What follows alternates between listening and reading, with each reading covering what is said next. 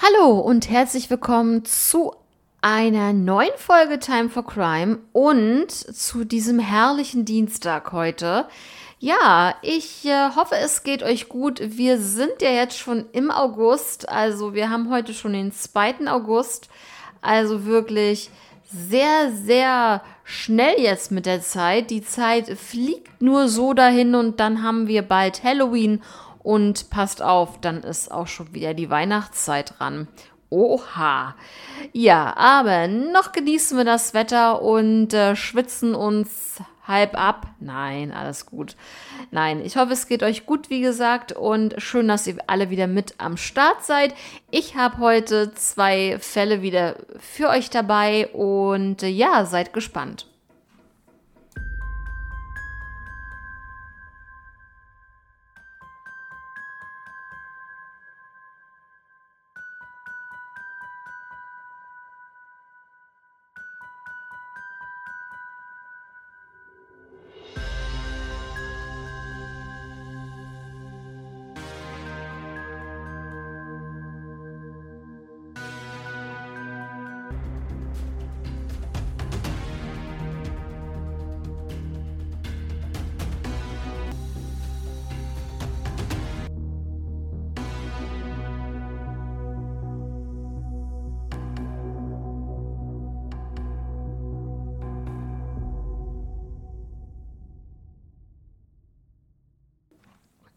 Ja, und zwar geht es heute im ersten Fall um Laila J. Potras. Ich weiß nicht genau, ob ich das richtig ausspreche, aber ich nenne sie halt Laila. Laila wurde 1949 geboren. Sie wuchs in Maine auf, also wir befinden uns in, die, in den USA. Ihr Vater arbeitete als Ingenieur und nach der Highschool zogen sie nach Rhode Island in die, in die Stadt Middletown. Laila besuchte dort das College und arbeitete auch nebenbei. Ihr, ja, sie hatte einen neuen Freundeskreis und sie fühlte sich wirklich sehr wohl dort. Ja, Laila lernte William J. Sousa kennen und sie wurden ein Paar und später verlobten sie sich. Im Jahr 1972 heirateten beide dann und das Paar zog dann nach Tiverton. Sie hatten sich nämlich dort ein Haus gekauft. Drei Jahre hielt die Ehe, also bis zum Jahr 1975. Leila lebte dann alleine in diesem Haus. Bei den Nachbarn war sie sehr beliebt und das letzte Mal wurde Leila dann am 27. Juni 1977 in ihrem Haus von den Nachbarn gesehen. Sie war zu dem Zeitpunkt 28 Jahre alt. Ja, zwei Nachbarn machten sich nach Tagen dann Sorgen um Laila und aufgrund, dass ständig seit zwei Tagen das Licht in der Wohnung oder in dem Haus an war und auch der Fernseher war die ganze Zeit an. Und äh, ja, sonst waren keine Aktivitäten zu erkennen in dem Haus und äh, auch ihr Auto wurde nicht bewegt. Das stand auch noch in der Auffahrt, was wirklich sehr ungewöhnlich war. Und sie sahen noch, ähm, sie sahen halt nach und die Türen waren verschlossen. Also es war alles normal abgeschlossen. Ja, dann ging natürlich die Vermisstenmeldung bei der Polizei ein und ähm, ja, die Nachbarn meinten auch bitte, es wäre super, wenn ihr dann auch mal nachschauen könntet, ähm, und wirklich ins Haus gehen könntet, ob da wirklich alles in Ordnung ist. Vielleicht ist sie ja von jemandem abgeholt worden und unterwegs, aber wir möchten wissen, was genau los ist. Ja, die Polizei fuhr dann auch wirklich zu Lailas Haus und sie fanden auch das Auto in der Einfahrt vor und, wie die Nachbarn auch schon sagten, das Haus war abgeschlossen. In dem Haus fanden sie die Brieftasche von Laila mit Ausweis ihrer Brille und auch Kontaktlinsen. Und äh, sie fanden auch zwei Katzen vor, die leider unversorgt waren. Also muss schon des Längeren keiner mehr dort, ja, die Katzen gefüttert haben, beziehungsweise dort vor Ort gewesen sein. Also es gab aber auch kein Anzeichen oder keine Zeichen eines Kampfes, was natürlich auch immer sehr wichtig ist, ähm, sowas äh, ja zu, vorzufinden, damit man weiß, wonach man suchen muss und ähm, ja, woran man dann vielleicht auch ist. Aber dem war nicht so, es waren keine Kampfspuren oder ähnliches zu finden. Dann wurde natürlich äh, eine große Suchaktion eingeleitet, Suchmaßnahmen begannen und ja, Leila hatte sich wohl schon mehrere Tage nicht mehr bei ihrer Arbeit gemeldet. In Fall River war das in Massachusetts. Und äh, ja, das hat, ist eine Distanz von über sechs, äh, ja, knapp sechs Meilen. Ja, der Fall wurde dann öffentlich gemacht, dass, wie gesagt, Leila vermisst wurde. Und dann haben sich daraufhin Zeugen gemeldet. Und äh, zwar hat unter anderem eine Nachbarin am 27. Juni drei Uhr nachts Schreie gehört. Und der Freund von Laila wurde natürlich auch befragt. Er meinte, er verließ das Haus gegen 0 Uhr. Und Laila freute sich einen zweiwöchigen Urlaub Anfang Juli 1977. Sie wollte nämlich ihre Eltern besuchen. Am 13. Juli 1977 fanden Mitarbeiter des Verkehrsministeriums in einem Waldgebiet leider Lailas Leiche. Sie waren gerade beim Grasmähen, als sie sie entdeckten. Ja, und zwar war das vom Wohnhaus ungefähr 3,3 Meilen entfernt. Ja, jetzt möchte ich eine Triggerwarnung ausbringen für alle die, ihr wisst es, die das vielleicht ein bisschen, ja, zu sehr mitnehmen könnte, ihr scrollt jetzt einfach vor und hört dann später nochmal rein. Da würde ich mich sehr freuen. Ja, also, Lailas Leiche wurde ja gefunden. Sie war vollständig bekleidet und in ihrer Tasche war ein Ersatzschlüsselset zu finden. Das wurde halt von der Polizei auch schon gesucht. Also das wurde dann in ihrer Tasche halt gefunden. Sie hatte einen Einschuss am Kopf auf der rechten Seite mit äh, einem kleinkalibrigen Kaliber soll das passiert sein, äh, also ähm, eine Pistole, eventuell eine 22er. Und ja, ansonsten hat sie wohl keine andere Wunden gehabt und sie wurde auch nicht sexuell missbraucht.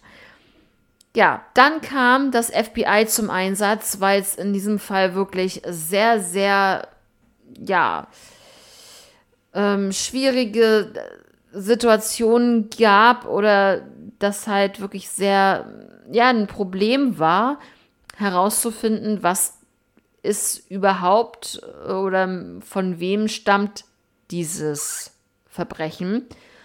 Der Fundort ähm, von Laila war wohl nicht der Tatort. Und jetzt kommen wir zu den Theorien, die dann aufgestellt wurden durch die Ermittler. Ähm, die erste Theorie ist, dass es ein unbekannter Täter war.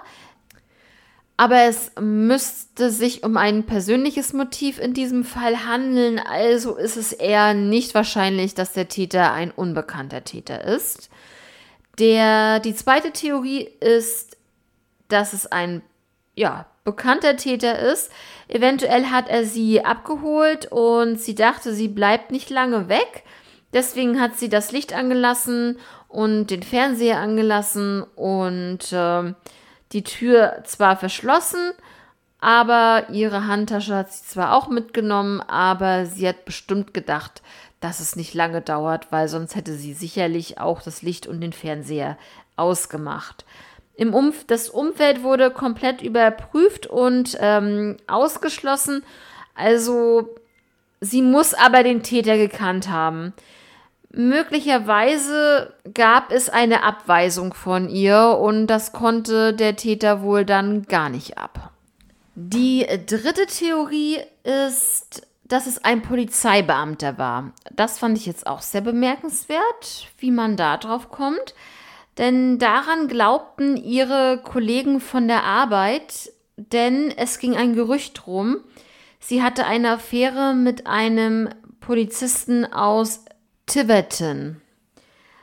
Ja, aber es gab trotzdem weiter keine Hinweise in diese Richtung, die ja für den Fall halt ähm, ja präzise, sage ich jetzt einfach mal, sein könnten. Und der Fall wird, wurde zum Cold Case. Der Tod von Laila wird als Mord eingestuft. So soll das ja sicherlich sein. Das ist logisch. Aktuell wird nicht aktiv ähm, ermittelt, ähm, aber die Akten sind offen. Also so wie in vielen anderen Fällen. Akten sind weiterhin offen. Und ähm, wenn da irgendwelche speziellen Hinweise kommen, die die Ermittler ja nochmal unter die Lupe nehmen könnten, dann geht es sofort weiter in diesen Fällen. Und in diesem Fall ist es auch so. Ja, dann sind wir auch schon hier am Ende. Und ich muss sagen, seit 45 Jahren gibt es keine Spur von dem Täter. Und das ist wirklich ein, ja, mm, eigentlich so gesagt ein ganzes Leben lang. 45 Jahre, das ist echt schon eine sehr heftige Zeit, die der Täter äh, frei rumläuft und höchstwahrscheinlich ist er auch nicht mehr am Leben. Man weiß es nicht. Es kann natürlich sein, wenn er noch relativ jung gewesen ist, selbst wenn er 30, 35 gewesen ist, könnte er natürlich auch noch leben, aber man weiß es halt bis heute nicht. Ja, welche Theorien habt ihr? Was ist eure Meinung zu diesem Fall? Schreibt es mir natürlich gerne wie immer auf Instagram time-for-crime. Da bin ich wie immer am Start und warte auf euch und eure Theorien, eure Meinung zu diesen Fällen. Und ja, dann sind wir jetzt ähm, beim zweiten Fall. Und zwar geht es im zweiten Fall nach Irland. Und zwar geht es hier um R. Murray. Und ich muss dazu sagen, ich konnte den Namen einfach nicht aussprechen. Das ist ein irischer Vorname, aber ich verwende jetzt diese, die irische oder die englische Übersetzung. Und zwar für diesen Vornamen gibt es einen englischen Namen und der nennt sich Rachel. Also ich nenne diese Person jetzt Rachel Mary und das Ganze passierte im Jahr 1999. Ja, Rachel wurde am 1. Januar 1982 geboren und hatte zwei Geschwister, einen älteren Bruder und eine ältere Schwester. Die Familie lebte in Glenageary, das ist südlich von Dublin. Rachel besuchte mehrere Jahre die Sekundarschule St. Joseph of Cluny in Killingney. Und alleine dieser Ort hat in den ersten Buchstaben, ich muss es so, so sagen, wie es ist, das Wort Kill mit drinne. Das ist ja wohl schon ein Omen oder was? Das ist schon ganz gruselig. Killiney heißt das, heißt der Ort. Im Juni 1999 machte sie ihren Abschluss und da war sie 17 Jahre alt und sie arbeitete Teilzeit in einer Modeboutique, die hieß Sally West. Rachel hoffte nach ihrem Abschluss der Kunstfakultät ähm, das College in Dublin zu besuchen und äh, sie liebte Literatur und Poesie und wollte eine professionelle Schriftstellerin werden. Das war wirklich ihr absoluter Traum. Sie hatte ein Piercing in der Nase und ähm, ja, sie hatte einfach eine offene und fröhliche Art ihren Mitmenschen gegenüber, was ja wirklich immer sehr positiv ist. Am 3. September 1999 arbeitete sie wieder in der Boutique, die ich ja schon erwähnt hatte, bis 21 Uhr ungefähr. Da war Schichtende und danach ging sie noch in Scott's Pub. Beim Verlassen des Pubs wurde sie dann das letzte Mal lebend gesehen. Und zwar war das 23.20 Uhr. Da wollte sie dann nach Hause und zwar zu Fuß. Und das ist ungefähr 15 Minuten zu Fuß, bis sie dann zu Hause wäre.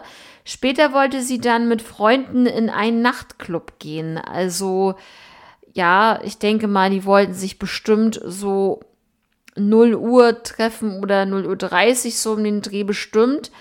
Und ja, vermutlich hat sie sich mit einem jungen Mann gestritten, denn eine Frauenstimme wurde wahrgenommen dort in der Nacht. Und zwar rief diese Frauenstimme, lass mich in Ruhe. Oder man hörte auch ein Fuck off oder ein Geh weg. Und äh, ja, also jetzt kommen wir dann einmal zu der Tat. Also Rachel wurde dann mit einem Messer angegriffen. Also auch hier nochmal eine Triggerwarnung. Wer das nicht ertragen kann, bitte scrollt doch einfach weiter. Ähm, da wäre ich euch wirklich sehr verbunden. Das wird wirklich nicht sehr angenehm werden. Also, Rachel wurde mit einem Messer angegriffen, viermal, viermal in die Seite, in die Brust und in die Schulter gestochen. Der Täter entkam unerkannt in eine unbekannte Richtung. Rachel taumelte dann noch 60 Meter, bevor sie zusammenbrach und leider an ihren Verletzungen verstarb.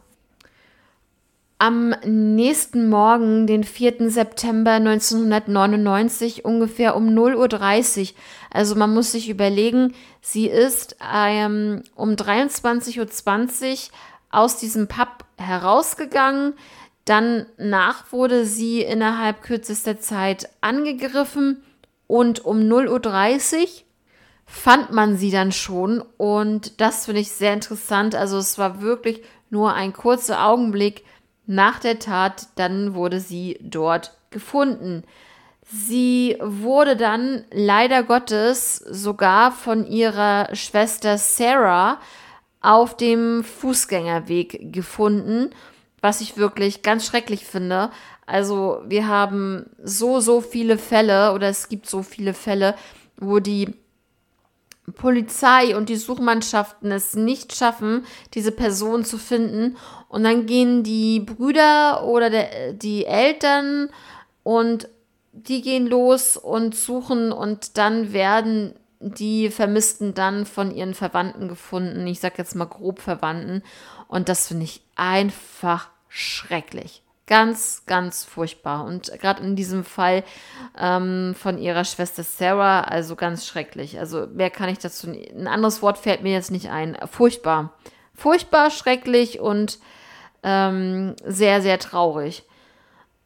Und zwar war das 45 Meter von ihrem Elternhaus entfernt, lag sie da. Die Tatwaffe, ein, wie gesagt, ein Messer, wurde nie gefunden. Sie verstarb dann, wie gesagt, wie ich schon erwähnt habe, an den Stichverletzungen und äh, es gab aber auch Abwehrverletzungen, die zu sehen waren. Und das heißt, sie hat sich wirklich auch gegen den Täter zur Wehr gesetzt, aber hatte natürlich, wenn es ein Mann war, überhaupt keine Chance. Sie wurde nicht sexuell missbraucht. Und ja, es ist halt sie wurde auch nicht ausgeraubt. Es war kein Raubmord, es war kein Sexualmord. Der Todeszeitpunkt ähm, war zwischen 23.45 Uhr und 0.30 Uhr. Und äh, bis 2008 wurden 8000 Personen befragt und 3000 Aussagen aufgenommen. Es gab zwölf Festnahmen und alle zwölf wurden wieder freigelassen. Jetzt haben wir ein Profil des Täters und das möchte ich euch einfach mal vorstellen. Es soll 1999 ein junger Mann gewesen sein, Mitte bis Ende 20, ledig, alleinstehend oder mit der Mutter lebend. Ein Einzelgänger, eventuell Drogenprobleme soll er gehabt haben, vielleicht mal äh, psychischer Behandlung gewesen sein und eventuell auch noch keine intime Beziehung gehabt haben. Ist das richtiges Deutsch? Ich lasse es mal so drin jetzt, ich schneide das jetzt nicht mit raus. Also er soll kein, noch keine intime Beziehung gehabt haben und er könnte wieder töten, was wirklich schrecklich ist zu wissen, dass der Täter vielleicht noch mal so eine Tat begeht oder vielleicht noch mehrere Male. Das kann man nicht voraussehen, was in so einem kranken Kopf ja drin steckt. Ja, es gab viele Verdächtige. Wir haben hier zum einen den ersten Verdächtigen, einen jungen Mann mit Frisur im Oasis-Stil im Jahr 99, wie gesagt. Er war Mitte 20, 1,60 Meter klein, hatte sandfarbene Haare im Oasis-Stil, also wie Noel Gallagher. Und er trug helle, eine helle Kampfhose, ein beiges Oberteil und ähm, ja, war wenig, weniger als eine Stunde vor dem Mord mit ihr gesehen worden und die beiden hatten Streit. Also das ist so ein bisschen die Möglichkeit äh, besteht, dass er damit etwas zu tun hat oder vielleicht sogar der Täter war. Ja, der zweite Verdächtige in diesem Fall war ein Taxigast, ähm, auch ein junger Mann zu dem Zeitpunkt. Er hatte Blut an seiner Hose, was dem Taxifahrer auffiel und sehr ungewöhnlich war natürlich. Er wurde dann rausgelassen und Ermittlungen ergaben dann, dass niemand dort wohnt mit der Beschreibung dieses ähm, Taxigastes. Und das ist schon wirklich sehr eigenartig. Und er hatte auch eine Brille auf. Das ist auch noch wichtig zu erwähnen, denke ich. Der dritte Verdächtige in diesem Fall ist ein Koch.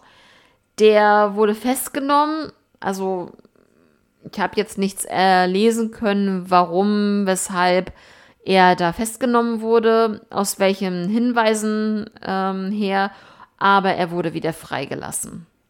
Ja, die vierte Theorie, es war ein junger Mann aus dem Nightclub und dem Fastfood-Restaurant, denn Rachel feierte am 29. Juli 1999, also ungefähr fünf Wochen vor ihrem Tod, in einem Nachtclub.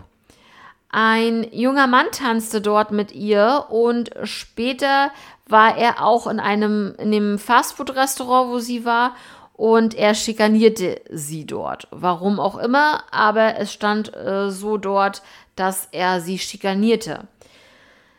Ja, das kann natürlich auch sein, dass der auch an diesem Abend mit dabei war und ja, sich vielleicht rächen wollte, wie auch immer. Der fünfte Verdächtige ist, ich weiß nicht, ob ich es richtig ausspreche, Farah Swale Noor. Ähm, das ist ein kenianischer Einwanderer, der im März 2005, wohl bemerkt, von Linda und Charlotte Mulhall, zwei Schwestern, ähm, tötete sie und zerstückelte ihre Leichen. Er behauptete, den Mord begangen zu haben, war aber halt betrunken und er konnte also zumindest in diesem Fall ausgeschlossen werden. Ja, muss die Polizei ja irgendwelche Anhaltspunkte gehabt haben, dass sie ihn dann ausschließen konnten. Ähm, ja, es gibt eine Einheit von erfahrenen Ermittlern, die heißt Garda Serious Crime Review Team.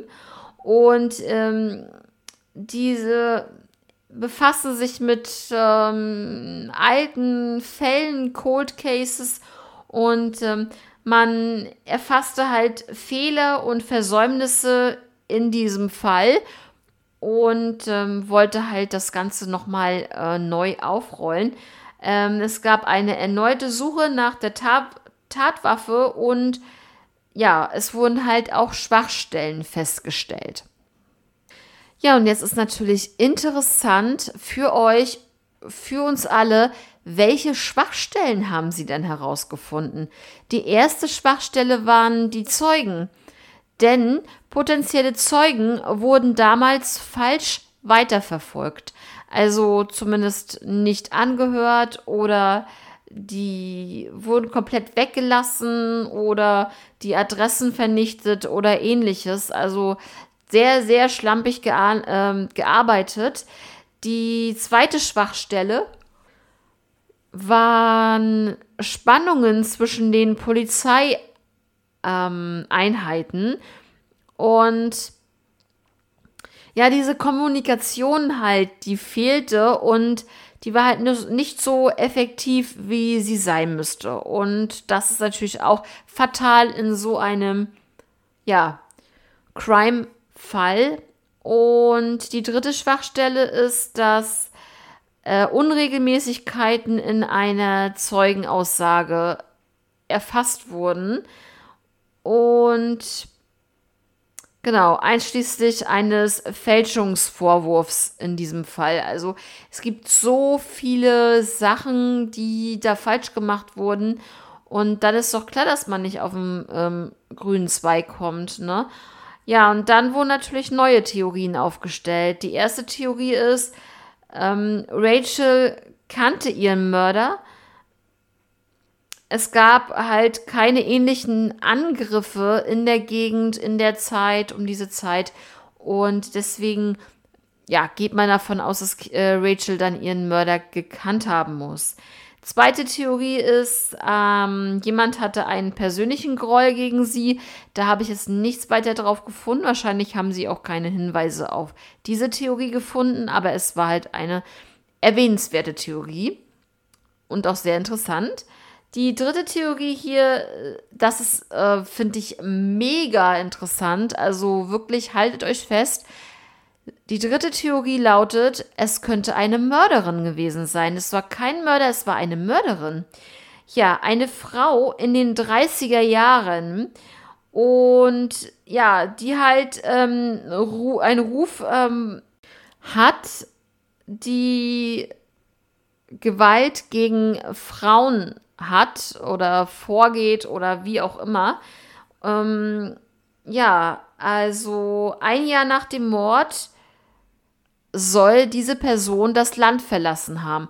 Wie man jetzt darauf kommt, ist mir wirklich schleierhaft, denn es muss ja wirklich eine spezifische Person ins Visier der Fahnder, sag ich mal, oder Ermittler ähm, gekommen sein, dass man sowas sagt, dass diese Person, diese weibliche Person sie ermordet hat und ein Jahr nach dem Mord dann äh, ja das Land einfach verlassen hat.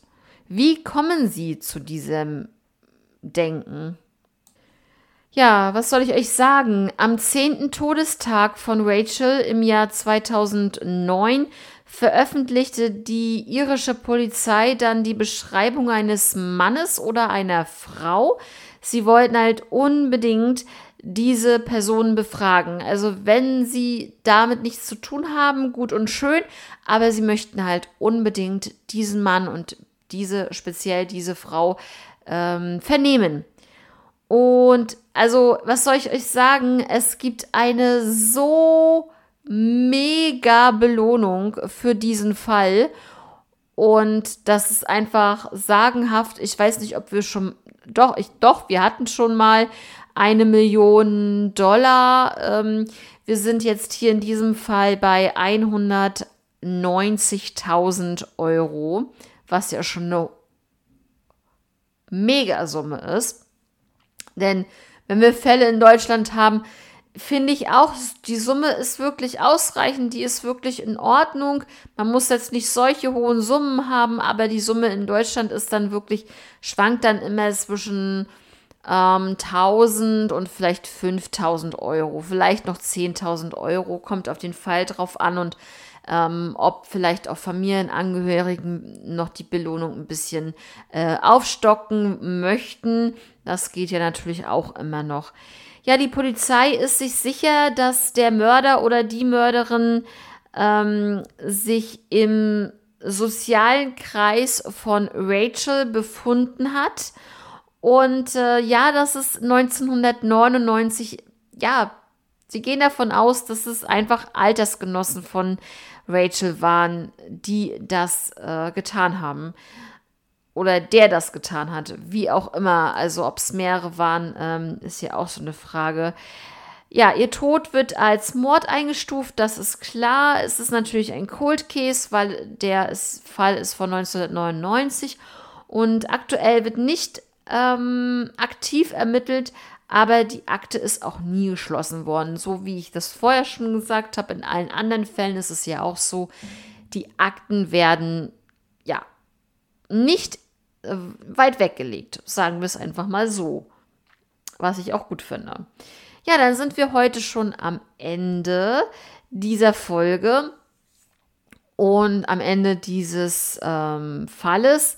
Und äh, ja, ich finde die Fälle wirklich sehr interessant. Ähm, ich muss ganz ehrlich sagen, äh, viele Fälle, die ich mir raussuche, mh, mm, die ich mache, sind halt so, dass es eher so in der Nacht passiert. Also die sind dann irgendwie, kommt von einer Party nach Hause, nein, ich nehme kein Taxi, nein, ich gehe doch lieber zu Fuß und dann werden sie überfallen oder wie auch immer. Mal ist es wirklich ein fremder Täter, mal ist es vielleicht eine Person, die man kennt, die einem gefolgt ist und äh, die vielleicht auch bei der Party dabei war. Dementsprechend ja, das sind, ist wirklich alles sehr, finde ich, sehr, sehr grausam und ich finde es auch sehr gruselig. Man traut sich ja heutzutage wirklich gar nicht mehr ähm, im Dunkeln vor die Tür, ähm, wenn man jetzt solche Fälle hört, zum Beispiel. Also wenn ich mich damit beschäftige und ihr vielleicht auch euch damit beschäftigt, ähm, dann ist es wirklich, äh, ja, ein ganz anderes Gefühl, wenn man abends so spät der Stunde noch draußen ist und spazieren geht oder ähm, von der Feier irgendwie nach Hause geht. Und ähm, ja, was soll ich euch sagen? Ähm, ihr kennt es sicherlich auch. Man ist, wenn man sich mit diesen Fällen wirklich intensiv beschäftigt, ja, man ist wirklich extrem extrem misstrauisch. Jedem Geräusch gegenüber, jedem Menschen gegenüber, ähm, dem man dann äh, zu dieser Situation, zu dieser späten Stunde, wie auch immer, begegnet. Also es ist, äh, wenn jemand hinter einen geht, dann denkt man sofort, zack, der hat was vor. Das ist doch ganz klar. Also es ist natürlich, wir wollen hier kein Paranoia oder so ausrufen, um Gottes Willen. Wir wollen hier nicht, dass hier jeder ähm, da weiß ich nicht, ähm, hinter jedem Busch da irgendjemanden erwartet. Aber es ist auf jeden Fall, das habe ich auch schon mal erwähnt in einer Folge, es ist auf jeden Fall wichtig, dass man vorsichtig ist. Und ähm, in, manchen, manchen Sachen kann man wirklich nicht vorsichtig genug sein. Ich sage es euch. Und ähm, deswegen lieber einmal mehr vorsichtiger, einen vorsichtigen Umgang mit anderen Menschen zu haben, als dann auf einmal, ja, ein Messer vor sich zu haben oder eine Waffe vor sich zu haben. Ähm, unverhofft. Unverhofft. Und äh, sicherlich kann sowas ja immer passieren, aber man ist trotzdem immer auf der Hut, finde ich. Zumindest, wenn man sich mit diesem Thema beschäftigt. Ja, äh, jetzt habe ich so lange geschnattert, es tut mir leid. Ich bin wieder in meinem Element, ihr merkt es. Ähm, ja, also ich wünsche euch jetzt noch eine angenehme Woche. Wir hören uns am Freitag wie gewohnt wieder zur gewohnten Stunde um 16 Uhr. Dann äh, geht wieder eine nächste Folge online. Bis dahin bleibt gesund, passt auf euch auf und äh, immer schön eincremen. Ne? Also wenn die Folge online kommt und es ist äh, immer noch so warm und äh, die Sonne knallt. Also ich bitte euch immer schön eincremen und äh, viel Wasser trinken. Aber das wisst ihr ja. Genau. Also, wie gesagt, macht's gut. Bis zum Freitag. Ciao.